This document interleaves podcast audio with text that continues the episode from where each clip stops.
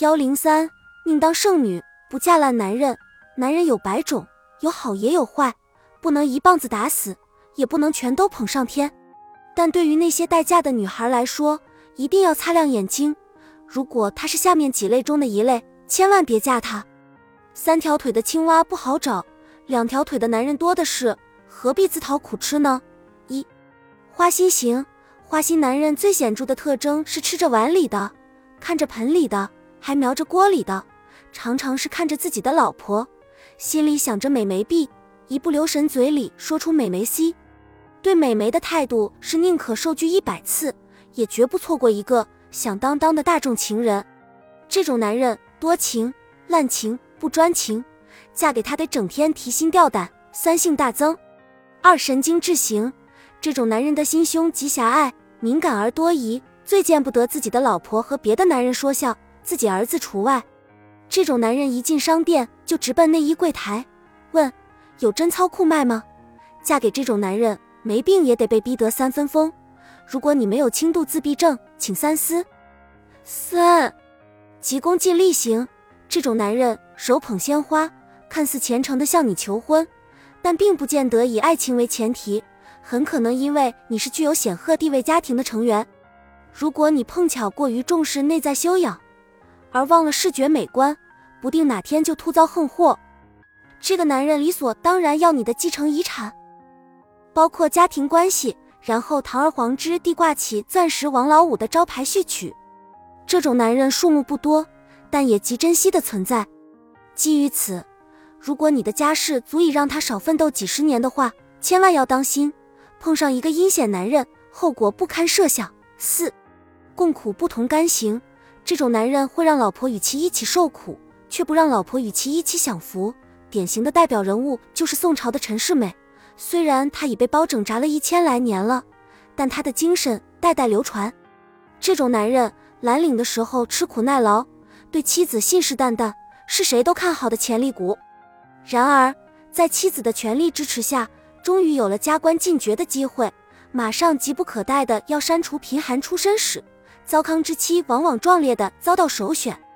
警告：这是一个陈世美泛滥的年代，女人们要格外小心，不要把自己的青春都花在他身上，一定要保持自我价值的独立。五浮浅型这种男人不分场合地大呼小叫，天一热就光膀子上街，饭桌上轮到他讲笑话，无一例外是荤段子。对于倡导文明治家的女人来说，一定要坚决地。不留情面的，毫无商量余地的远离这种粗俗男人。六过度虚荣型，虚荣的男人都爱打肿脸充胖子，家里最值钱的肯定是他身上那套行头。明明家里经济拮据，孩子嗷嗷待哺，却穿名牌，有时是假的，装大款，买东西不讲价，找零钱时很慷慨的拒绝，在家吃完了白菜、萝卜。出门前一定要用猪肉皮把嘴唇抹上一层油，死要面子活受罪。跟这种男人过日子，受穷、受累、受气。气大男子主义型，如果尊重事实的话，应该男女各分半边天。然而，有一种以自我为中心的男人，蔑视法律，在家他要建立一个独立王国，而且他制定家庭内部章法，刑律独裁专制。遇到稍有反抗精神的老婆，大男子主义的他惯常使用武力解决，也就是通常所说的家庭暴力。对待这种男人，女同胞们惹不起，躲得起，一律不嫁。八无骨型，没有骨头的男人自然会很软弱。他们在跟女人求婚时，在窗下唱的歌是：“你让我依靠，让我靠，没什么大不了。去你的怀抱，我想哭就哭吧，没有人会知道。”如果有个别女人被歌声打动，先冷静，别被母性冲昏了头脑。毕竟同情和爱情不是一码事。九始乱终弃型，始乱终弃的作案者一般都有风流倜傥的外表，有甜如蜜的嘴巴，更重要的是顶着权或者钱的光环，有作案的资本。一日晚宴，倾慕高贵典雅的美女 A，一天一束红玫瑰，三天一套亚曼尼，十天一件精美饰品。新鲜不到一个月，又在俱乐部里迷上具有艺术气质的美女 B。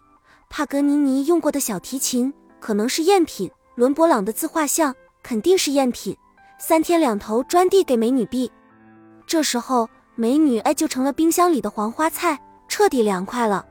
始乱终弃型的男人，看似温情脉脉，实则绝情绝义。嫁给这种男人，保险系数为零。十发嗲型，发嗲的男人标志最明显，看着清秀斯文，不过最好也就是看看而已。说话娘娘腔，不男不女，女人们千万别招惹。理由是现在流行变性手术，尤其受男士青睐。指不定哪天早上出门的时候是须眉，晚上回家就变成红颜了。虽说多一个姐妹不是啥坏事，可这算怎么回事啊？同一屋檐下的两个女人算什么关系啊？而且现在同性恋正悄悄蔓延，据说娘娘腔的男人变成断袖的可能性非常大。有一天忽然发现自己的男人正狂热的爱着另一个男人，这将是一个多么大的打击啊！即使不这样，夫妻走在街上也难免被别人视为同志。综上所述，选择男人做自己的伴侣，女同胞们千万要慎重，要多观察，多考验，切不可被某些男人的表面所蒙蔽，否则。吃亏上当的只有女人自己。